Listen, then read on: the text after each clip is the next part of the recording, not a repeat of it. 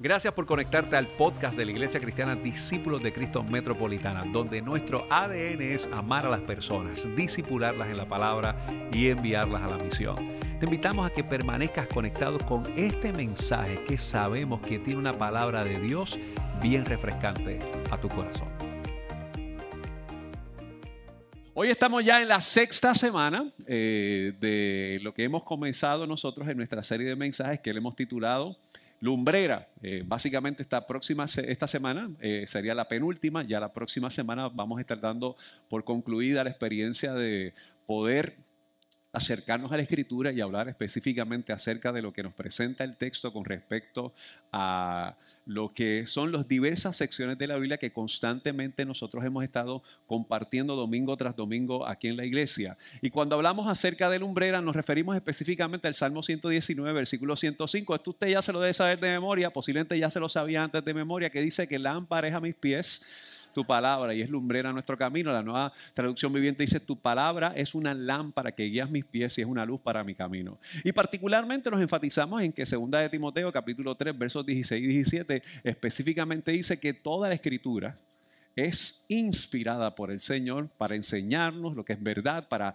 para, para, ayudarnos a entender las cosas que tenemos que modificar y nos corrige cuando estamos equivocados, nos enseña a hacer lo correcto. Y lo que nos dice el próximo verso dice, Dios la usa para preparar y capacitar a su pueblo para que haga toda buena obra. Y la particularidad que nosotros queremos hablar específicamente con respecto a esto de la escritura y de la Biblia es que más allá de que nosotros tengamos un acercamiento al texto y que se constituya como, como dice eh, en un momento dado la escritura, que no sea letra muerta, sino que sea letra viva, que pueda ayudarnos a nosotros, que nos pueda edificar, que nos pueda desafiar, que nos pueda responder a nuestra vida, a todas nuestras necesidades y las áreas de oportunidad que nosotros podemos trabajar en nuestro corazón. Así que yo voy a hacer un repaso, mire, crash course, ¿verdad? Este, de lo que nosotros nosotros hemos hablado hasta el día de hoy, ya obviamente llevamos seis semanas en esto, lo primero que destacamos es que la Biblia es una colección de textos sagrados que lo que hacen es compartir una historia unificada acerca de Dios y su relación con la humanidad. Constantemente nosotros vemos desde el libro de Génesis hasta el libro de Apocalipsis, que es lo que vamos a estar compartiendo la próxima semana,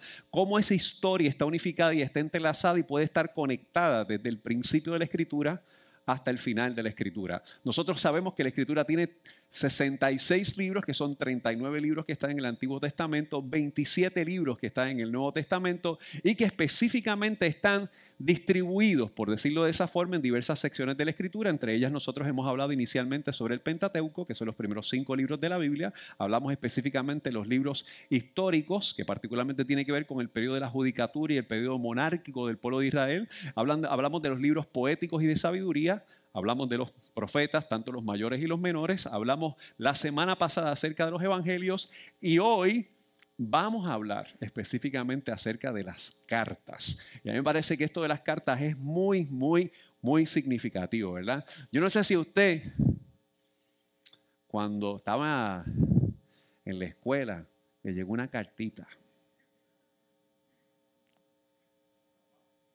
¿Sí o no? Esa fue la que pensaste, que tú eres maestra. Así que tú las has visto de generación en generación, por los siglos de los siglos, amén. y puede ser o que usted las recibiera o que usted la escribiera, ¿verdad? Este, yo las escribía y siempre me, venía con un no bien grande. con una X así.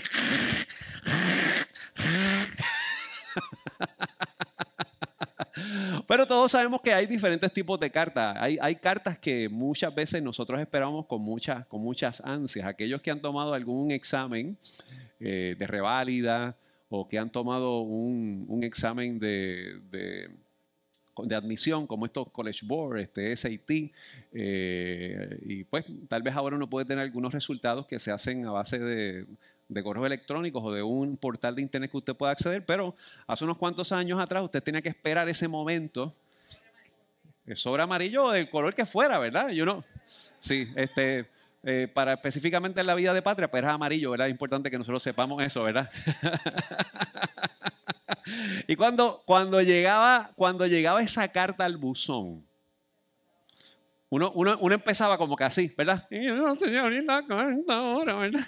Y, entonces, pues esa carta, pues lo que podía decir, o que usted era admitido, que tuvo una calificación eh, bien alta, o pudiera ser que tuviera una, una, una, una notificación que dijera que usted, pues no fue admitido, eh, o su puntuación estuvo en las perceptilas por debajo, así que por lo tanto no pudiese, eh, no revalidó, etcétera, etcétera. Y, y, hay cartas que nosotros hemos recibido, posiblemente hay una carta que usted ha recibido en algún momento, que es una carta donde usted eh, le acaban de seleccionar o lo acaban de, de, emplear, le entrega alguna notificación bien extraordinaria, como pudiera ser que usted reciba una carta que le pueda decir que usted ha sido cesanteado del trabajo.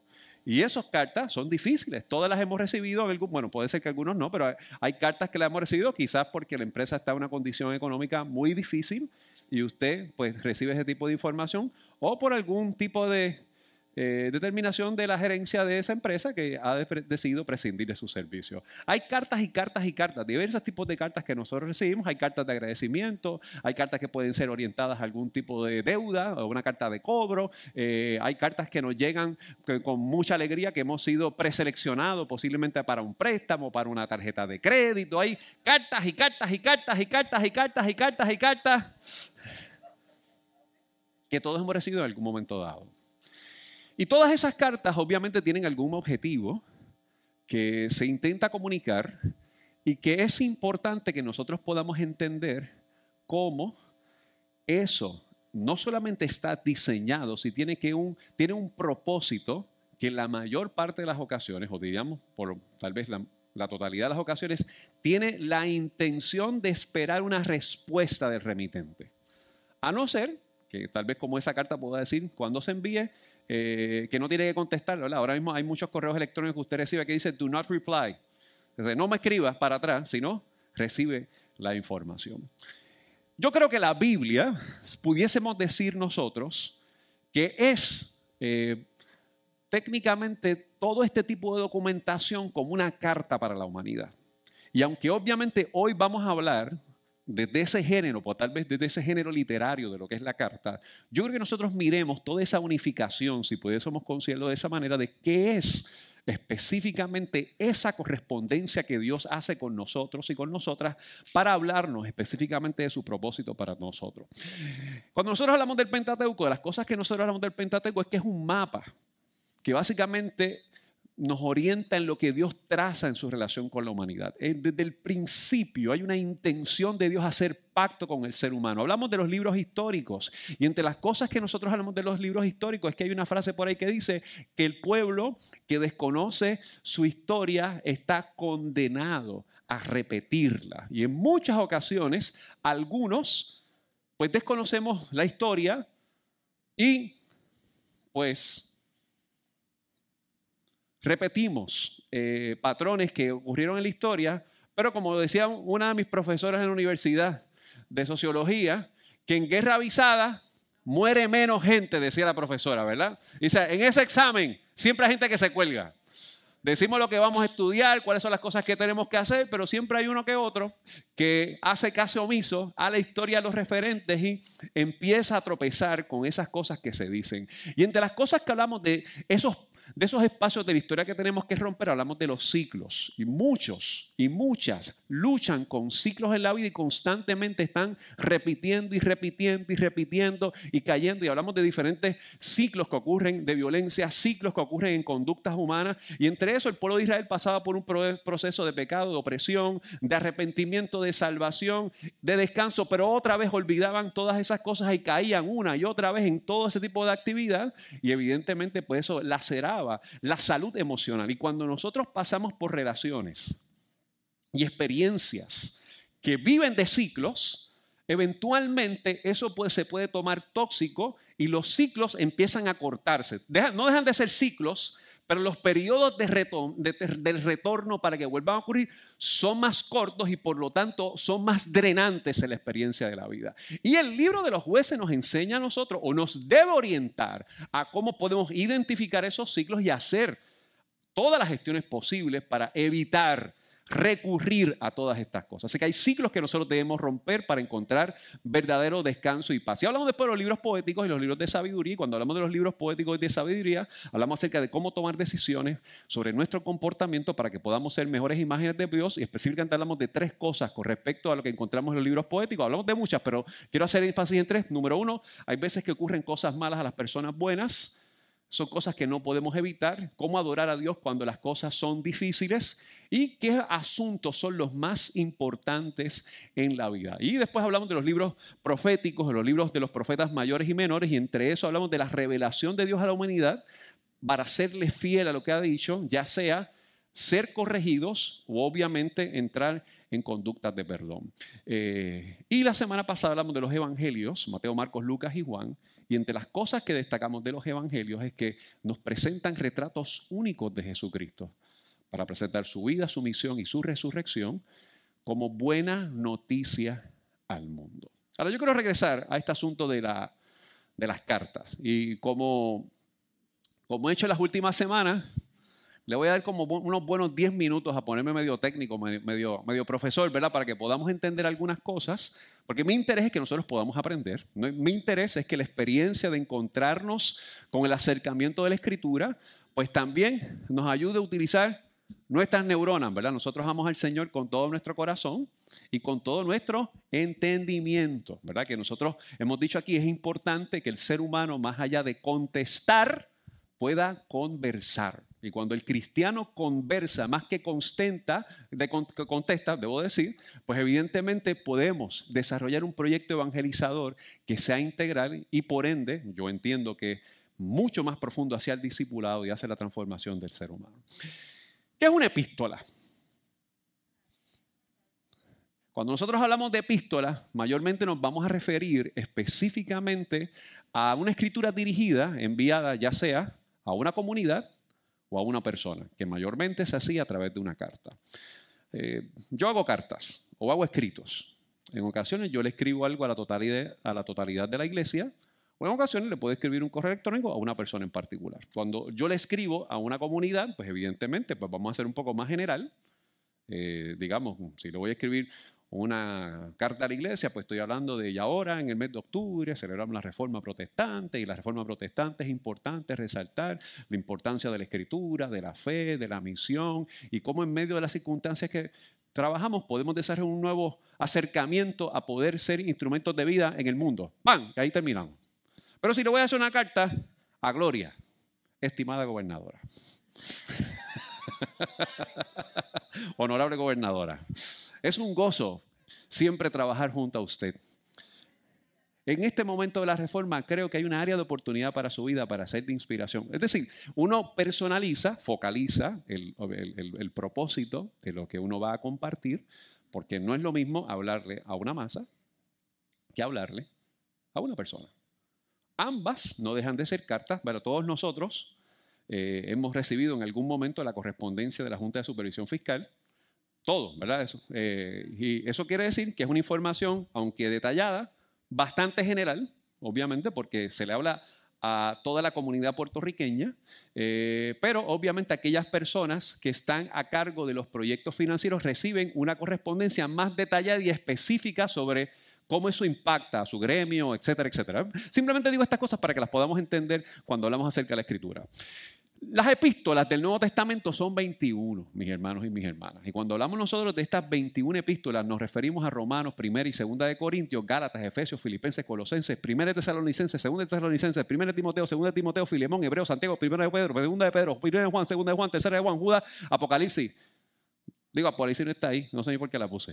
Eso es una carta. Pero me envolví en el rap y la añadí. Son 21 cartas que nosotros encontramos en la escritura. Y obviamente van justamente después del libro de Hechos, que no lo discutimos, aunque nosotros decidimos, desarrollamos una serie de mensajes en el mes de mayo con respecto a, le llamamos práctico, el libro de los Hechos. Y el libro de los Hechos, aunque es un libro histórico, dependiendo qué comentarista usted lea, puede ser que lo adjudique también como un segundo tomo del Evangelio de Lucas. Pero no voy a discutirlo, ya nosotros hemos hablado un poco del libro de los hechos. Ahora, yo creo que nosotros miramos esto de dos maneras. Las cartas se ubican en dos categorías de epístolas, lo que llamamos las epístolas paulinas y las epístolas generales. Y cuando hablamos de las epístolas paulinas, pues evidentemente son cartas que están adjudicadas a Pablo. Es decir, que él se considera que es el autor de estas cartas. Yo quisiera que veamos las epístolas de Pablo. Y las epístolas de Pablo, si nosotros las miramos en detalle, eh, nos referimos específicamente a Romanos, a Primera y Segunda de Corintios, a Gálatas, Efesios, a Filipenses y Colosenses, Primera y Segunda de Tesalonicenses, Primera de Timoteo, Segunda de Timoteo, Tito, Filemón y Hebreos. Ahora, si usted puede notar ahí, yo le he puesto un asterisco específicamente a Primera, Segunda de Timoteo, a Tito y a Filemón, y también he puesto en color amarillo a Hebreos. Y me voy a explicar por eso, ¿verdad? Para que podamos entenderlo. Cuando nosotros hablamos de estas cartas que están orientadas a una persona, primera y segunda de Timoteo, Filemón, eh, y Tito, ¿verdad? No en ese orden, pero esas cuatro personas, pues son cartas que están orientadas a lo que conocemos como las epístolas pastorales, es decir, que eran líderes o que se entienden que eran líderes de la iglesia y estas son las epístolas pastorales, es decir, que las primeras epístolas que nosotros hablamos son epístolas orientadas a comunidades, mientras estas cuatro son epístolas orientadas a personas, primera y segunda de Timoteo, eh, eh, Tito y Filemón en ese, en ese orden en particular. Pero Hebreos, digamos que hay prácticamente un acuerdo general de que a base de la investigación, definitivamente Hebreos no fue escrita por Pablo, porque posee un vocabulario diferente en la manera que se redacta eh, y evidentemente no tiene la misma eh, manera de escribir que podemos ver en Pablo. Y aunque es adjudicada a Pablo y se considera todavía una epístola paulina, digamos que hay un acuerdo en la academia eh, y en los comentaristas bíblicos y los críticos que esa carta no fue escrita por Pablo. Hay unos comentarios orientados con respecto a cuáles cartas sí fueron escritas por Pablo o por alguno de sus discípulos, pero eso se los voy a enseñar en una clase de un instituto, no hoy, porque no vamos a tomar todo el tiempo para todo eso, ¿bien? Y están lo que conocemos como las epístolas generales, o lo que también pudiésemos decir que, los, que son las epístolas católicas. Y cuando me refiero a las epístolas católicas, no me refiero a la Iglesia Católica Apostólica Romana, el concepto católico significa universal, es decir, que no están orientadas a un lugar, a una comunidad, sino a la totalidad de la comunidad. Y ahí está Santiago, primera y segunda de Pedro, primera, segunda y tercera de Juan, y finalmente la carta de Judas. Podemos hablar bastante en detalle de todas esas cartas, pero cuando hagamos el Instituto de Liderazgo, que lo pensamos hacer el próximo año, hablamos con eso con más, con más calma. Así que, en términos prácticos, las epístolas consisten en cartas escritas a diferentes iglesias e individuos que enseñaron cómo debemos vivir como cristianos y el marco teológico de la obra de Cristo y cómo, y cómo dieron orientación pastoral. Y en esta sección de la Biblia es importante porque muestra los problemas con los que se enfrentó la gente después de la resurrección e incluye enseñanzas sobre la vida cotidiana y así como la importancia de nuestra esperanza futura. Las epístolas se centran en enseñar a las comunidades cristianas a vivir correctamente como discípulos de Cristo, así como relacionarse con creyentes y con no creyentes. Ahí parece eso importante. Porque usted y yo no somos personas ajenas a la sociedad. Y esto es importante que lo podamos ver. Si usted y yo queremos hacer una buena lectura de la escritura, usted y yo no podemos enajenarnos, desvincularnos y tampoco encerrarnos como si fuéramos una comuna que no tengamos relación con la sociedad. En ocasiones hay personas que leen textos y le dan una interpretación de que tenemos que vivir totalmente enajenados y desligados de la sociedad.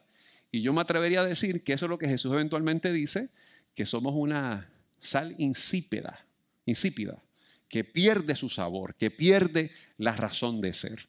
Y por eso usted y yo somos emisarios del Evangelio.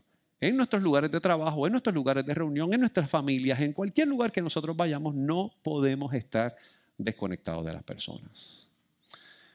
La pregunta es, ¿cómo nosotros estudiamos las epístolas? Antes de entrar directamente a la aplicación directa de hoy. Y hay tres cosas que me parecen importantes que nosotros podamos mirar y con esto voy directamente al mensaje que queremos compartir. Uno, que todas las cartas responden a una narrativa del Antiguo Testamento, de cómo todas las naciones son benditas en la vida de Abraham, en ti serán benditas todas las familias de la tierra, desde la creación que el pecado corrompe al mundo y que se cumple eso en Jesús. Usted va a ver constantemente en las cartas que hablan acerca de cómo Jesús es el cumplimiento del propósito de Dios en las personas. Número dos, que son una contracultura al imperio romano. Y para mí esto es lo más importante que yo quiero resaltar en el día de hoy. Si usted ha conocido un poco de la cultura romana, si usted ha leído algo de la cultura romana en algún momento, usted sabe que la cultura romana era de carácter jerárquico. Y ese carácter jerárquico era muy diferente a cómo se comportaban las comunidades cristianas en la actividad primitiva. Es decir, en esa jerarquía que había en la comunidad romana, de hecho la clase más alta era lo que llamaban los patricios. Si usted no era ciudadano romano, usted no tenía privilegios ante la gente. Y perfectamente se tenía que hacer lo que decía el emperador, el César. Si al César se le antojaba despojar a alguien por su criterio, pues simple y llanamente lo sacaba. Y establecía su dominio sobre esa persona. Las comunidades primitivas no eran así, cristianas. Las comunidades primitivas, los cristianos y los amos eran iguales dentro de la comunidad. Las mujeres tenían voz, mucha voz.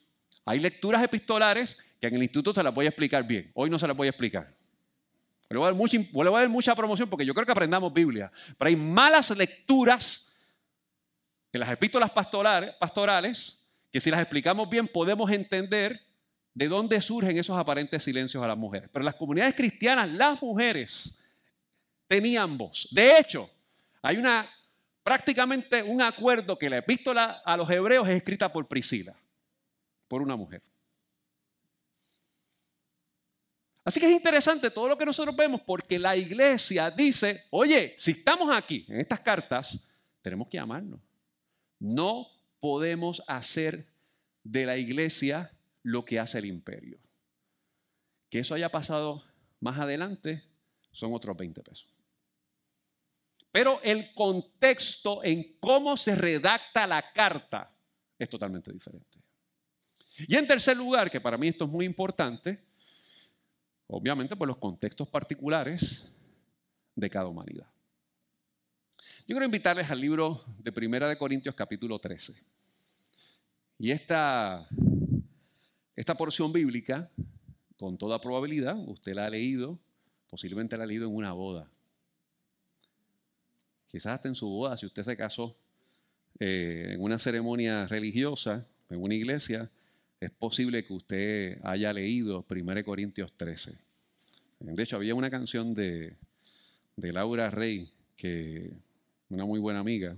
Fuimos compañeros de trabajo hace muchos años en el Instituto de Canción y Laura cantaba 1 Corintios 13 eh, en la versión de Reina Valera.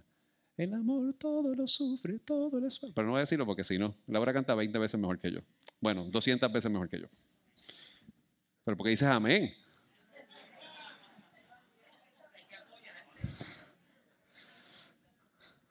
No, no, usted canta bien, para yo sentirme, tú sabes, pero está bien, nada. Sí, sí. Y voy a leerlo en la nueva traducción viviente. Yo estoy consciente que muchos lo hemos leído en la, nueva, la, Reina Valera, pero quisiera leerlo para una manera más sencilla de entenderla y algunas cosas que quisiera plantear en el día de hoy. 1 Corintios 13, capítulo 13, perdón, del 1 al 10. Así dice, si pudiera hablar todos los idiomas del mundo y de los ángeles, pero no amara a los demás. Yo solo sería un metal ruidoso o un címbalo que resuena. Si tuviera el don de profecía y entendiera todos los planes secretos de Dios y contara con todo el conocimiento y si tuviera una fe que me hiciera capaz de mover montañas, pero no amara a otros, yo no sería nada. Si diera todo lo que tengo a los pobres y hasta sacrificara mi cuerpo para podría jactarme de eso, pero si no amara a los demás, no habría logrado nada. El amor es paciente y bondadoso.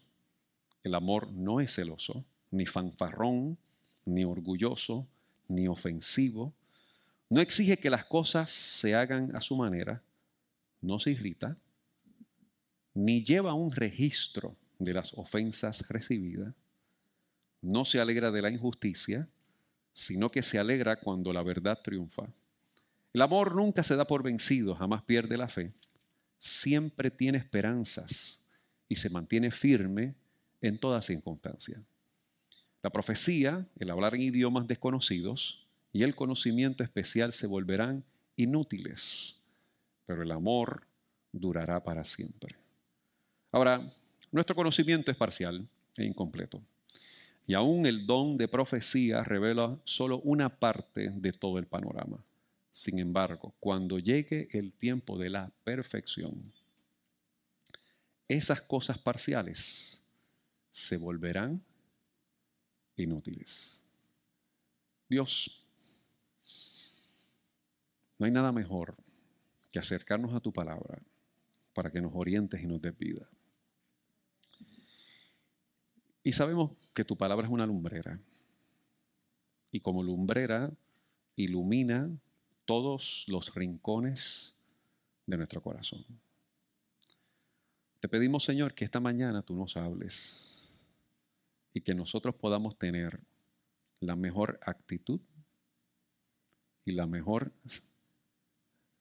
espacio de sensibilidad a escuchar lo que quieres compartir con nosotros. Oramos en el nombre de Jesús, nuestro Señor. Amén. Amén. Amar es un reto que para todos nosotros eh, tiene diversos significados.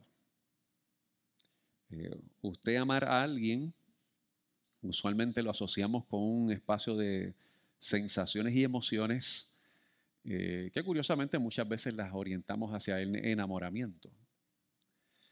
Y, tiene que ver con esa infatuación de cuando nos sentimos atraídos a alguna persona.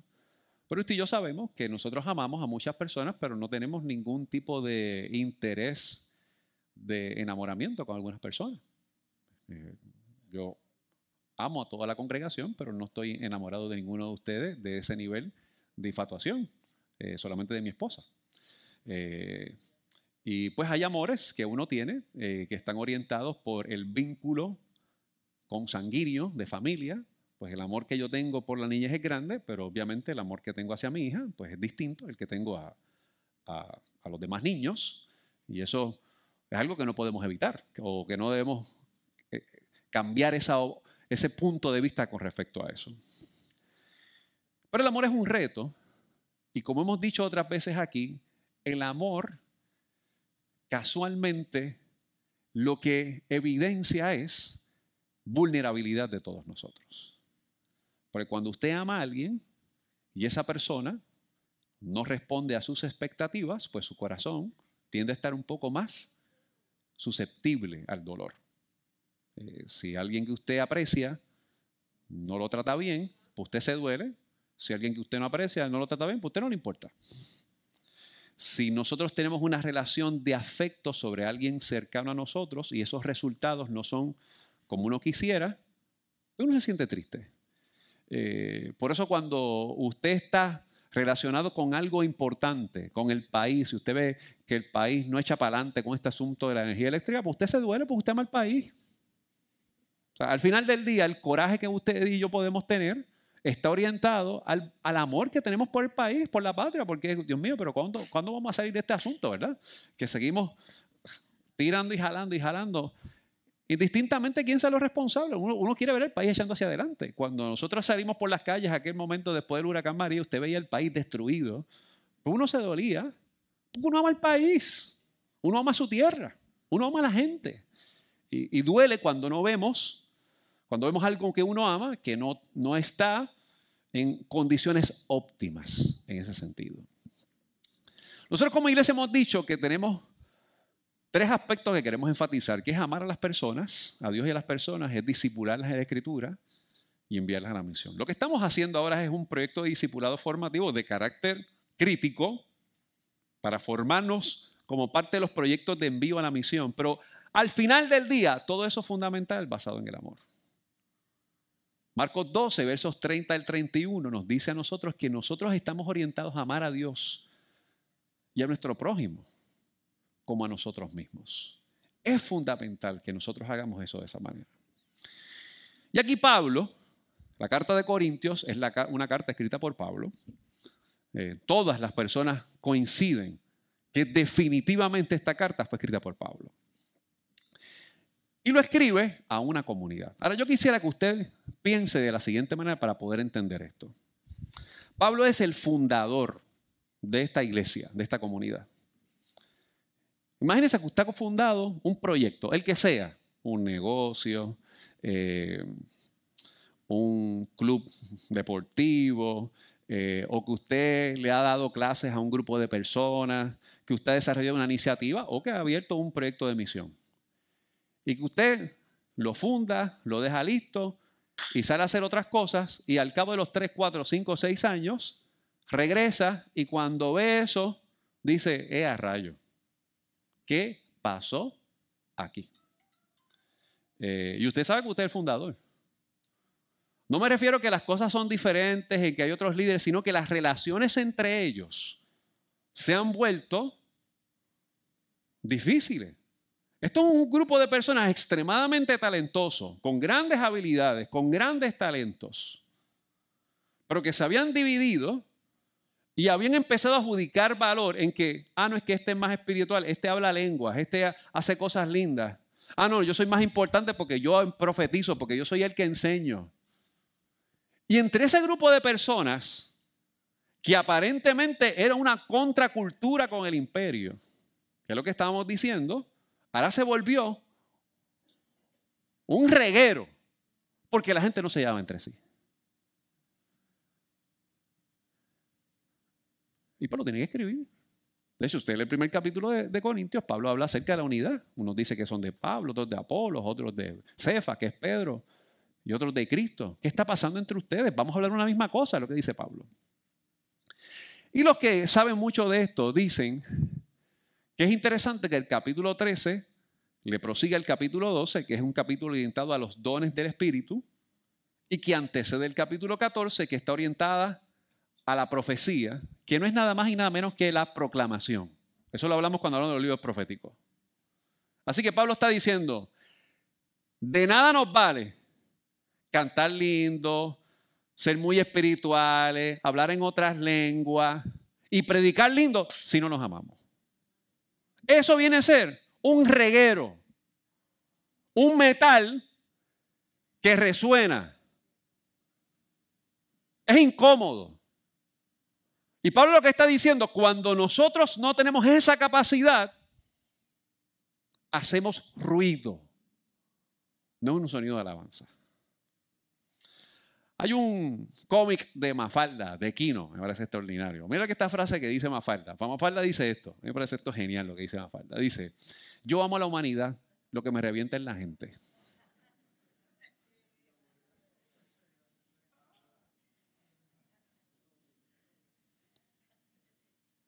Si usted me falta, levante la mano, no diga, no, no lo de todo.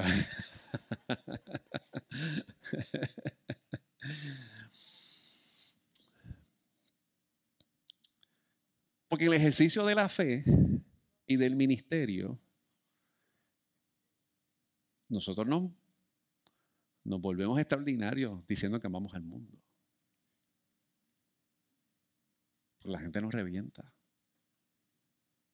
Eh, yo ayer estaba haciendo compra eh, y cuando voy a salir del supermercado donde estaba, eh, había dos filas, estaba en una tienda de estas de membresía, y donde yo voy a salir, pues la persona que estaba al frente se demoró un poco, aparentemente había un artículo que no había escaneado, y el señor de atrás me dice, pasa usted, yo no, tranquilo, no hay prisa, yo espero que terminen con el paso. Y de momento vino otra persona y se metió al señor. Y la esposa del caballero dijo, Dios mío, este país, yo no puedo entender la gente, a quien yo le di paso fue usted, no es esa señora que se metió ahí. Y yo, tranquilo, vamos a salir ya mismo, no sé, no sé. Eh, porque a veces nos revienta las actitudes de las personas. A veces nos revienta la actitud del pastor. Mira que hoy estoy en, en terapia.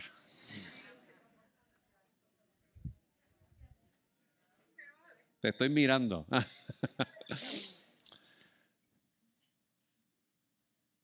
Pero al final del día las cartas, los que nos tienen, nos están diciendo es una radiografía de quiénes somos nosotros y qué tenemos que hacer. Hay dos versos bíblicos que yo quisiera resaltar con respecto de una manera indirecta al amor para poder entender lo que estamos hablando. Yo creo que vayamos a Romanos capítulo 3, versículo 22. Y Romanos capítulo 3, versículo 22, Pablo le escribe a la iglesia y dice algo que para mí es fundamental que nosotros entendamos con respecto a lo que implica nuestro carácter como creyentes. Y dice, Dios nos hace justo a sus ojos cuando ponemos nuestra fe en Jesucristo. Y eso es verdad para todo el que crea, sea quien fuere. Yo la semana pasada le dije que me dieron un ticket, ¿verdad? Que me dieron dos. De hecho, una, una persona me, me, dijeron que habían personas preguntándose quién había sido. Pronto voy a decir quién fue. Yo lo voy a decir en un momento. Pero vamos a suponer, de hecho, cuando, cuando estábamos en la salida del templo el domingo, dos personas que, habían, que han sido policías me dijeron, pastor, muy bien por la policía, lo hizo mal. Entonces, por eso de, de retomarme, no fuiste tú, Edilberto, no fuiste tú. Ay, perdón, he dicho nombre yo. Bueno.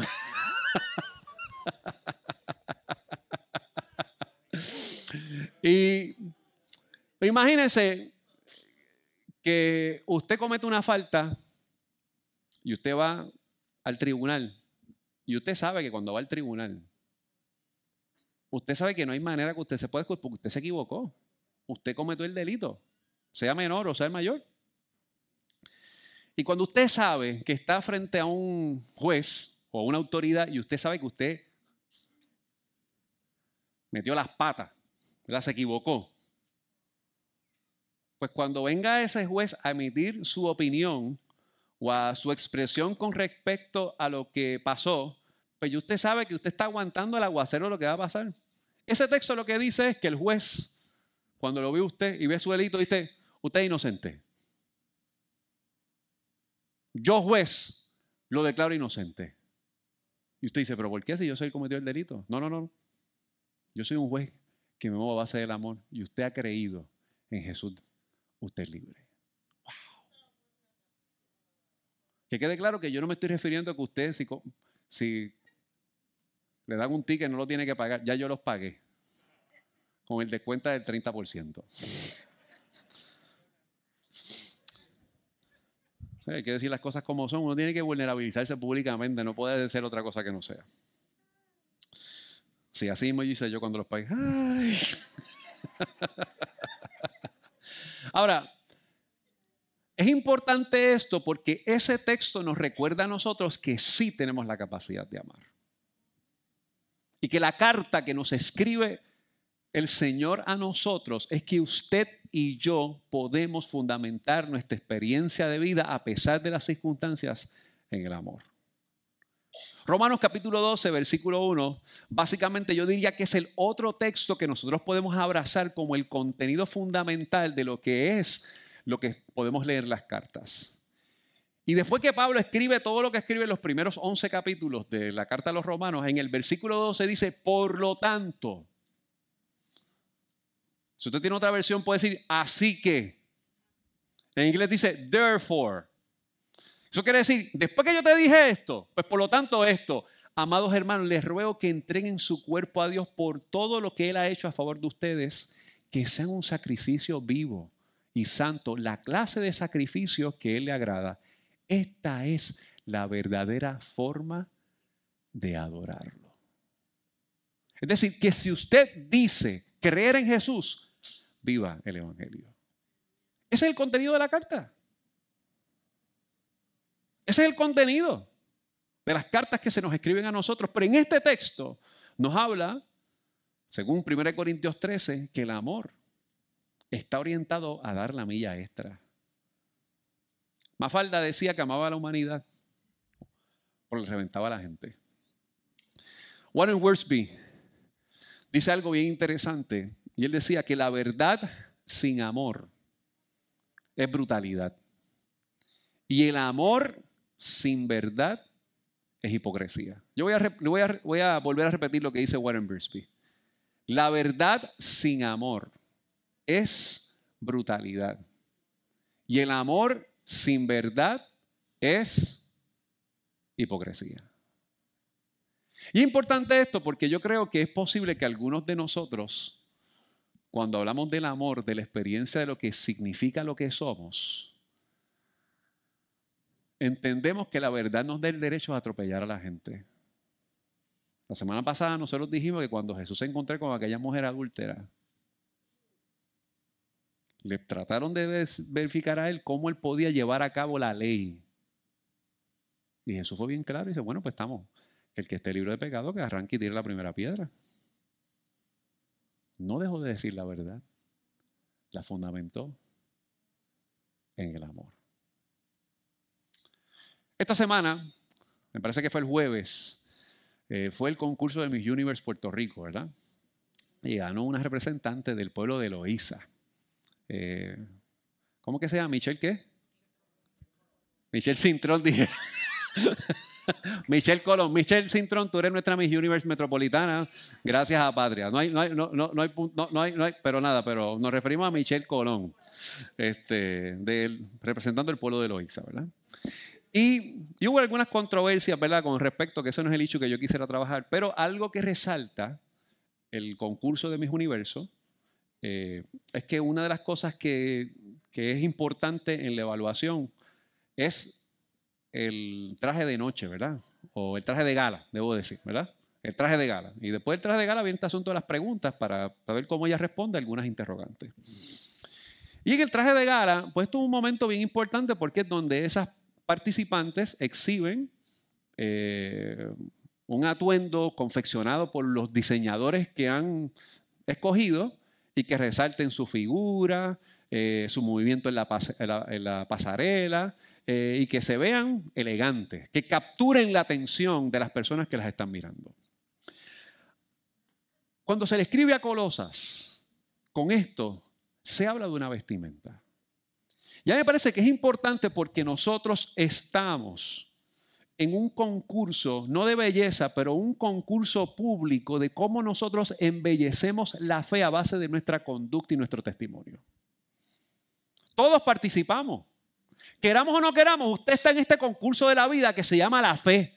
Y todos los días usted decide ponerse una ropa para que la gente vea que lo destaca. Y usted no quiere, usted está caminando y usted va modelando. Y si alguien le, le mienta a la madre y usted le recuerda su genealogía completa, esa fue la ropa que usted decidió ese día ponerse. Y si de repente usted está hablando con alguien y usted manejando algún asunto y usted decide ver a esa otra persona que no es su esposa y usted le da el valor a esa otra parte, ese día usted se puso esa ropa.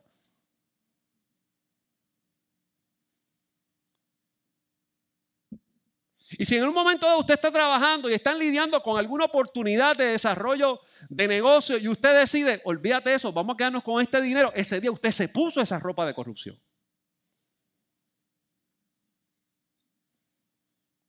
Entonces, hay que sacar lo feo. Porque no se trata de cómo usted se peine o cómo usted se vista o cómo usted se vea, es realmente cuál es nuestro dimino, nuestra actitud con respecto a este concurso de la vida, en las cartas que todos somos nosotros para el mundo.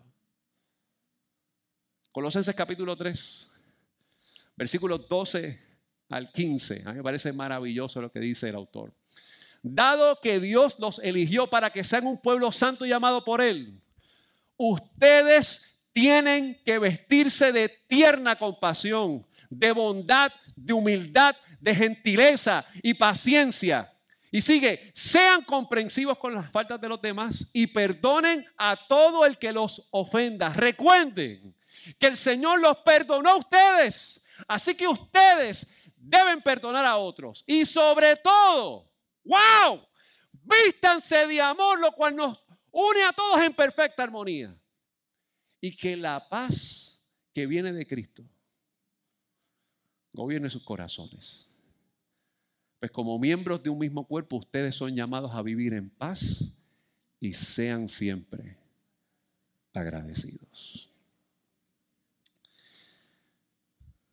Yo te quiero hacer dos preguntas y con esto voy a terminar. Amar el prójimo se siente como un honor o como una obligación.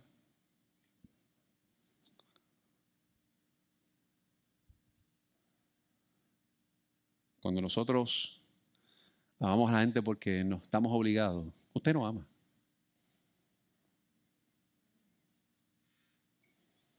Eso como cuando nuestra mamá nos decía a nosotros, pedirle perdón a tu hermano. Y uno iba así, perdón.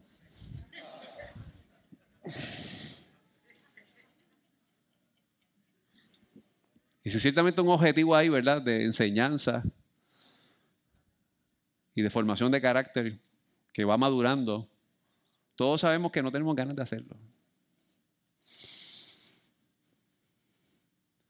Pero amar al prójimo, mis hermanos, debe ser un honor. Porque nuestra fe se basa en que de tal manera fue el amor de Dios que dio a su único hijo. Para que usted hoy y yo, que éramos sendos pecadores vergonzosos, fuéramos puestos en honra como hijos e hijas de Dios por el sacrificio de Él en la cruz. La segunda pregunta que tengo que hacerte es, ¿qué tipo de vestimenta tienes para honrar a Dios y a tu prójimo? Yo quisiera pedir al Ministerio de Alabanza que pase al frente. Y quisiera una vez más que toquemos este cántico de, este es mi deseo, honrarte a ti.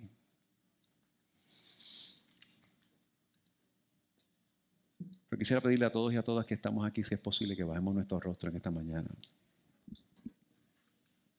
Todos nosotros somos una carta al mundo. Y usted no está participando hoy ni en Mis Universo, ni Mister Metropolitana, ni Mister Puerto Rico, Miss Puerto Rico.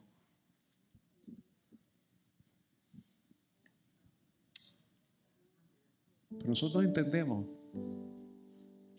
que somos evangélicos, somos cristianos.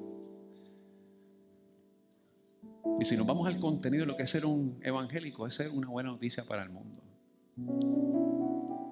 Y esa buena noticia se fundamenta en nuestro carácter y nuestra vida.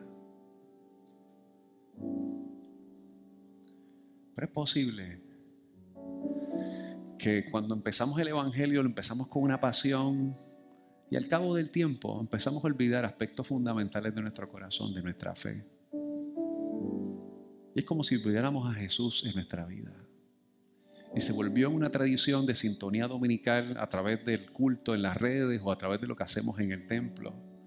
Pero dejamos de ubicarnos en el contenido de lo que eso implica para todos y para todas.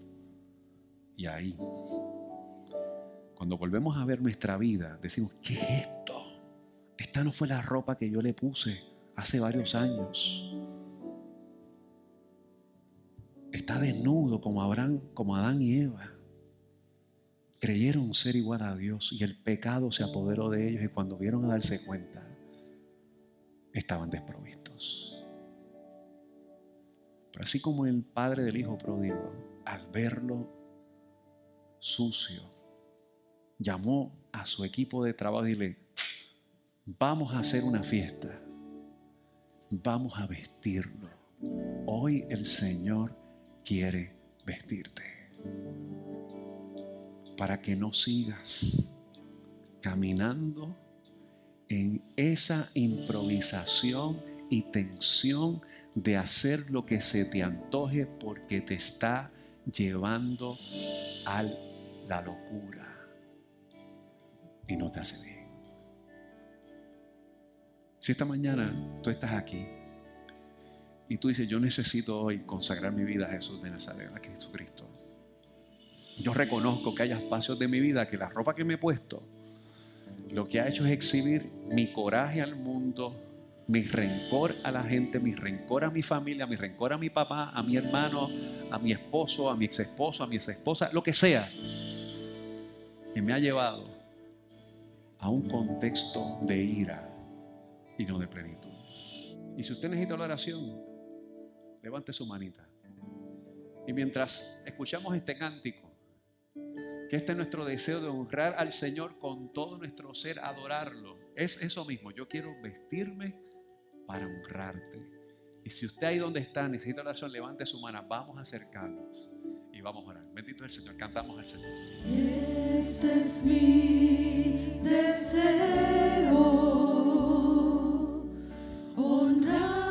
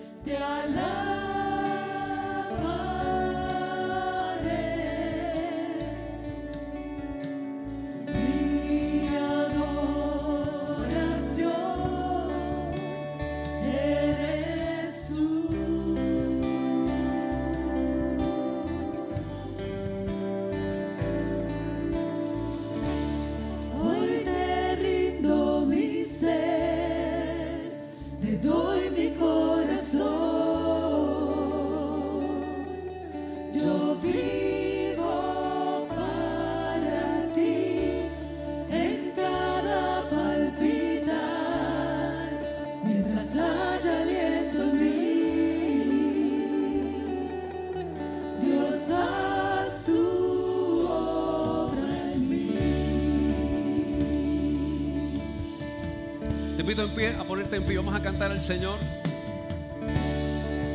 Y decirle, este es mi deseo, Señor. Quiero honrarte. Y aquellas áreas que están descubiertas en nuestra vida que hoy tengan que vestirse.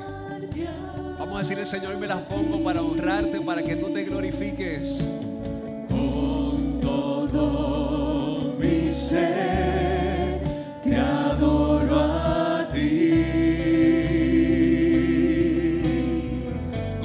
Mis fuerzas te alabaré, aleluya.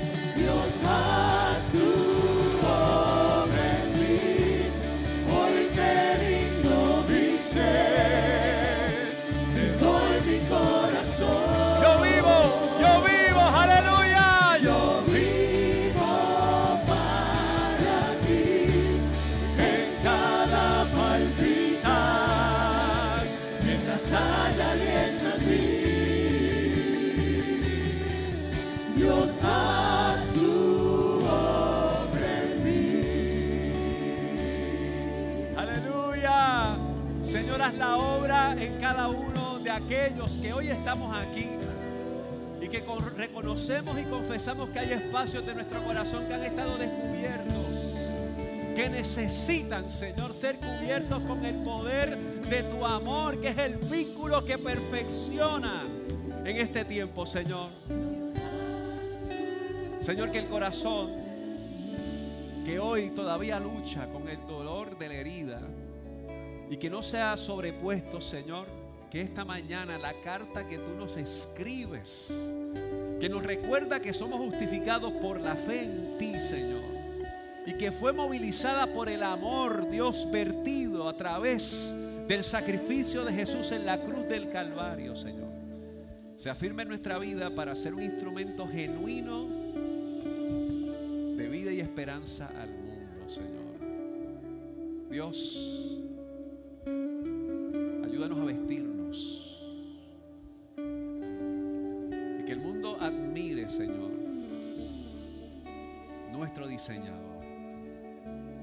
Que cuando vean, Señor, cómo caminamos entre las pasarelas, las pasarelas sociales del medio nuestro, Señor, puedan admirar que nuestro diseñador nos ha puesto una ropa de justicia, de esperanza, de paz, de reconciliación, de unidad, de vida, de perdón en este mundo, Dios, que necesita este mensaje, Señor. Que podamos expresar de manera categórica, Dios, el carácter tuyo, Dios, para ser de bendición en donde quiera que vamos. A tu nombre es la gloria, Señor. A tu nombre es la honra. En el nombre de Jesús oramos y damos gracias. Amén. Bendito es el Señor. Gracias por haberte conectado a nuestro podcast de la semana de la Iglesia Discípulos de Cristo Metropolitana. Te invitamos a que continúes conectado con nosotros en nuestra página de internet que es www.icdcmetro.com y que sigas compartiendo este mensaje a través de Facebook, Twitter, YouTube e Instagram. Gracias por haber estado con nosotros. Dios te bendiga.